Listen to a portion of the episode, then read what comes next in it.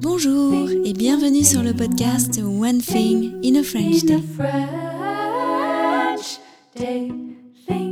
Aujourd'hui, mercredi 13 décembre 2023, c'est l'anniversaire de Félicia. Cet épisode, le numéro 2309, s'intitule Montparnasse, la villa Vassiliev. J'espère que vous allez bien et que vous êtes de bonne humeur. Je m'appelle Laetitia, je suis française, j'habite près de Paris et je vous raconte au travers de ce podcast un petit bout de ma journée.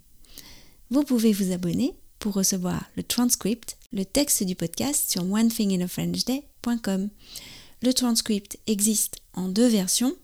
Le texte seul à 3 euros par mois, ce qui vous permet de recevoir 12 textes par mois tels que je les ai écrits ou tels que je les ai transcrits, par exemple aujourd'hui, avec les bonnes coupures de phrases, la bonne orthographe, les bonnes conjugaisons, etc. Ou bien vous pouvez choisir la version enrichie avec des notes culturelles, des tournures de phrases utiles ou encore, comme aujourd'hui, des photos. Cette version est à 5,90€ par mois.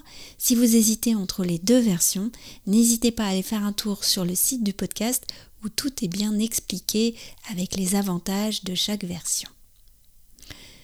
Montparnasse, la villa Vassiliev. Bonjour Anne-Laure. Bonjour Laetitia. Je crois que le fantôme de Rachilde est contre nous. Oui, alors nous sommes le lendemain de la visite euh, au, Petit Palais de l'exposition euh, Paris et la modernité. Hier, grand ciel bleu, et aujourd'hui, alors que il ne devait pas pleuvoir, il pleut à nouveau. Oui, il pleut à nouveau.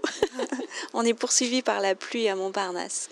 Et Rachilde, pourquoi? Parce qu'elle avait l'air quand même assez en colère et je pense qu'elle n'a pas aimé qu'on parle de sa bagarre à la closerie des Lilas avec les surréalistes et tout ça. Ah. Bon, en attendant, là nous sommes 21 avenue du Maine.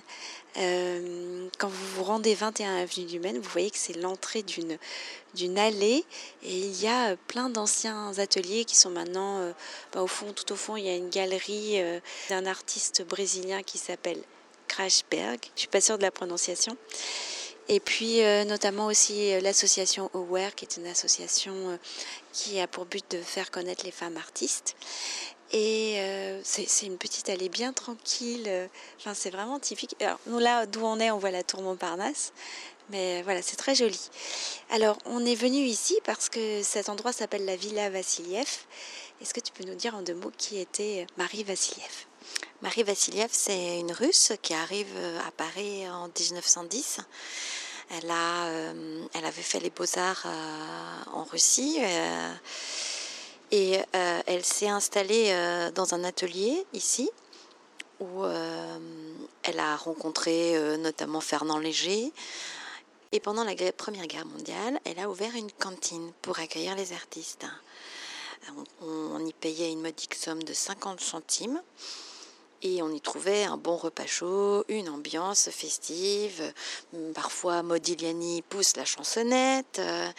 Euh, il y a Marie qui exécute des danses russes en costume ukrainien. Picasso euh, mime la corrida. Et, je trouve qu'il y a une soirée euh, épique dont on retrouve un tableau qu'on a vu hier. Peut-être que tu veux en parler. Oui, alors euh, c'est euh, un braque qui rentre de la guerre et donc euh, Marie Vassiliev organise un banquet dont elle va faire une illustration ensuite avec tous les amis de Braque. Mais Modigliani n'est pas invité parce qu'il y a parmi les invités son ancienne maîtresse. Mais bon, il y a d'autres célébrités parmi ces invités. Il y a Picasso, Ortiz des Arats, il y a Matisse. Donc plein de tout, un peu le tout Montparnasse. Oui, il y a Blaise Sandrard d'ailleurs. D'ailleurs, sur, euh, sur, le, comment dire, sur le tableau, on le reconnaît bien parce que comme il revenait de la guerre et qu'il a perdu euh, un de ses bras, il est dessiné sans son bras, avec un casque euh, de, soldat. De soldat. Et donc, bon, la fête bat son plein, le banquet bat son plein, et Modigliani arrive accompagné de, d'amis qui n'étaient pas invités.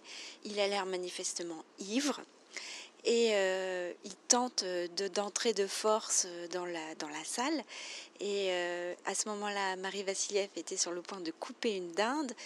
Le, le nouvel amant de l'ancienne amante de Modigliani, je euh, je sais pas, voit rouge il sort un pistolet et qui pointe vers Modigliani. Bref, Marie s'en mêle et elle arrive à faire à repousser Modigliani dans le petit escalier. Alors nous, on vient de monter un de ces petits escaliers qui sont bien étroits, bien pentus. Enfin, ça devait être, ça devait, c'était tellement mémorable, je pense que comme moment que, que Marie Vassiliev en a fait euh, donc ce petit tableau qu'on a vu hier à l'exposition. Et puis elle on a vu des tableaux d'elle.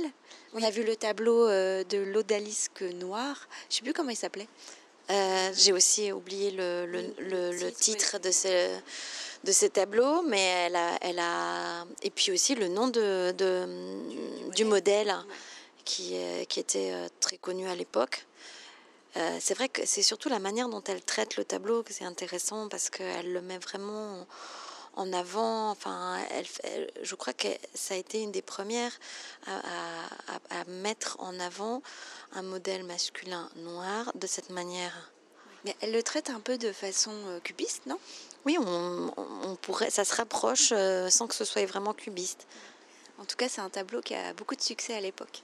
Oui, c'est chouette de venir ici en sachant qu'ils étaient tous là à l'époque, euh, il y a 100 ans.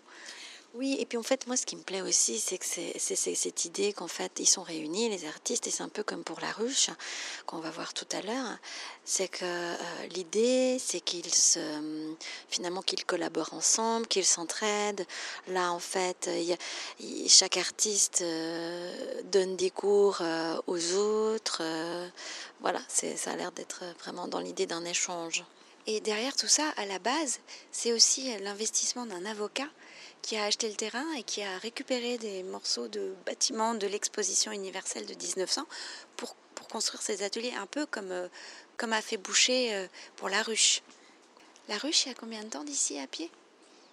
C'est assez marrant parce qu'elle est, elle est excentrée de, tout le, de tout l'endroit où nous, enfin, de, des restaurants, euh, des, cafés où nous, sommes allés, comme la Coupole, etc. C'était vraiment un lieu important, donc pense que ça doit être une demi-heure. Une demi-heure. Ok. Bon bah, il pleut. T'es prête? Je crois qu'on va s'arrêter à la Coupole d'abord pour boire un café. Ouais. Bonne idée. C'est ce jour-là que nos projets ont été interrompus, vous vous en souvenez, nous n'avons pas pu nous rendre à la ruche ni à la coupole. Et c'est aussi ce jour-là qu'en prenant le métro à Montparnasse, nous avons bien failli voyager en fraude. One Thing in a French Day, c'est fini pour aujourd'hui. Je vous retrouve dès vendredi pour notre dernier épisode consacré à notre promenade à Montparnasse. À bientôt, au revoir.